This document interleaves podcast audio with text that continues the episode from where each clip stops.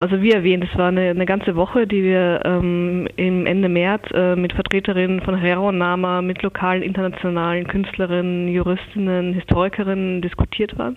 Und ähm, ich selbst fand die Veranstaltungen äh, extrem eindrucksvoll. Ähm, auch weil eben, weil sie sehr gut besucht waren und weil man eben auch gemerkt hat, wie groß ähm, vor Ort das Interesse und der Bedarf ist, sich äh, über die koloniale Vergangenheit, über koloniales Unrecht und ähm, genau diese schwere Geschichte des Völkermords auch austauschen zu können. Der Geschäftsführer von ECC oder Generalsekretär von ECCHR sagte, die Bundesregierung hat seit 115 Jahren nichts getan, aber die Möglichkeit einer Verständigung besteht. Dafür muss aber das postkoloniale Unrecht nicht nur zwischen den Staaten, sondern auch von der deutschen und der namibischen Gesellschaft aufgearbeitet werden. Die Deutschen können sich nicht aussuchen, mit wem sie reden. Sie müssen allen betroffenen und beteiligten AkteurInnen zuhören und mit ihnen sprechen, damit ein wirklich konstruktiver und zukunftsweisender Dialog gelingen kann.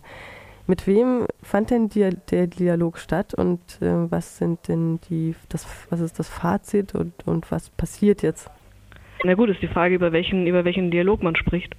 Ähm, es ist ja so, dass es genau 115 Jahre nach dem Völkermord ähm, ja immer noch keine Anerkennung, Entschuldigung oder Wiedergutmachung gibt. Und es gibt ja seit 2015 Gespräche zwischen den Staaten, an denen einzelne Vertreter von Herrera und Nama über, über so ein technisches beratendes Komitee ähm, ja, ja auch beteiligt sind. Aber es ist eben so, dass ähm, die ganzen, also die ganzen Communities vor Ort, die verbinden natürlich, äh, die haben einen sehr persönlichen Bezug zu dieser Geschichte und ähm, über ihre Großeltern, Urgroßeltern halt äh, Erinnerungen an den Völkermord.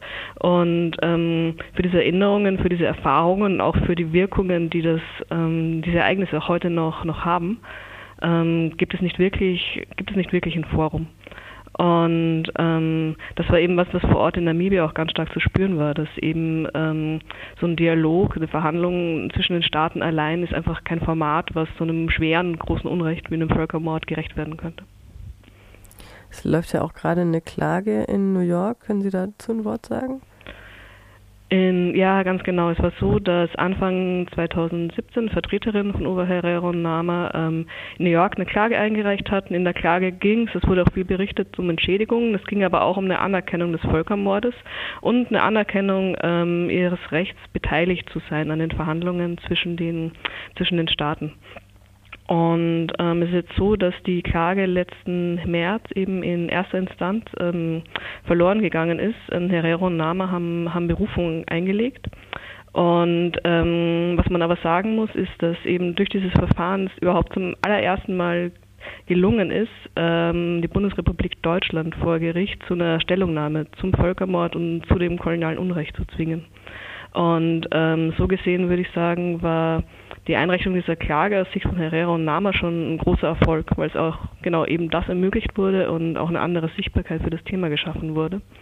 Und ähm, was dann als Antwort kam von der Bundesregierung, war ja auch ähm, auch, auch mehr als bezeichnet und zeigt auch, dass eben auch Juristinnen, also neben allen anderen, die sich mit dem Thema beschäftigen müssen, äh, nachdenken müssen, wie mit kolonialem Unrecht umgegangen wird. Was die nämlich gemacht haben, die in dem Memorandum in Supportive Motion to Dismiss hieß das, also quasi in einem Memo, das sozusagen eine Abweisung der Klage ähm, bestätigen sollte oder befördern sollte, ähm, war die Argumentationslinie der Bundesregierung ganz klar nach dem damaligen Recht der Zeit ähm, sollen Herrero und Nama ähm, überhaupt nicht als, als Rechtssubjekte, als Völkerrechtssubjekte konstituiert gewesen sein und deswegen quasi nicht mal einen Mindestschutz, äh, der damals sozusagen schon aus, aus Prinzipien der Moral abgeleitet wurde, genossen haben.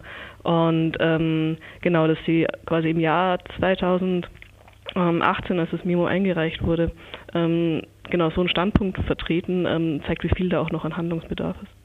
Das führt ja auch zu der Frage, die, glaube ich, auch auf eurer Website gestellt wird, ähm, werden wir wirklich als gleichberechtigte äh, Verhandlungspartnerinnen angesehen, fragen die Hinterbliebenen der Opfer. Und das, was Sie gerade beschrieben haben, das ähm, spricht leider auch irgendwie Bände. Ähm, es gab jetzt einen offenen Brief an die Bundesregierung. Hm, man erwartet jetzt nicht unbedingt eine Antwort auf so einen offenen Brief, aber gab es irgendeine Reaktion? In, ähm, es gab ähm, zunächst keine Reaktion, ähm, genau weswegen der Brief, der jetzt auch ähm, zuerst nicht Veröffentlichung gedacht war, ähm, dann öffentlich gemacht worden ist. Und ähm, genau, ich höre, dass es mittlerweile Interesse an Gesprächen gibt, aber ich habe jetzt auch keine Details dazu. Judith Hackmark von der ECCHR, dem European Center for Constitutional and Human Rights, zu der Veranstaltungsreihe in Namibia in Windhoek und Swakopmund eine Woche für die Gerechtigkeit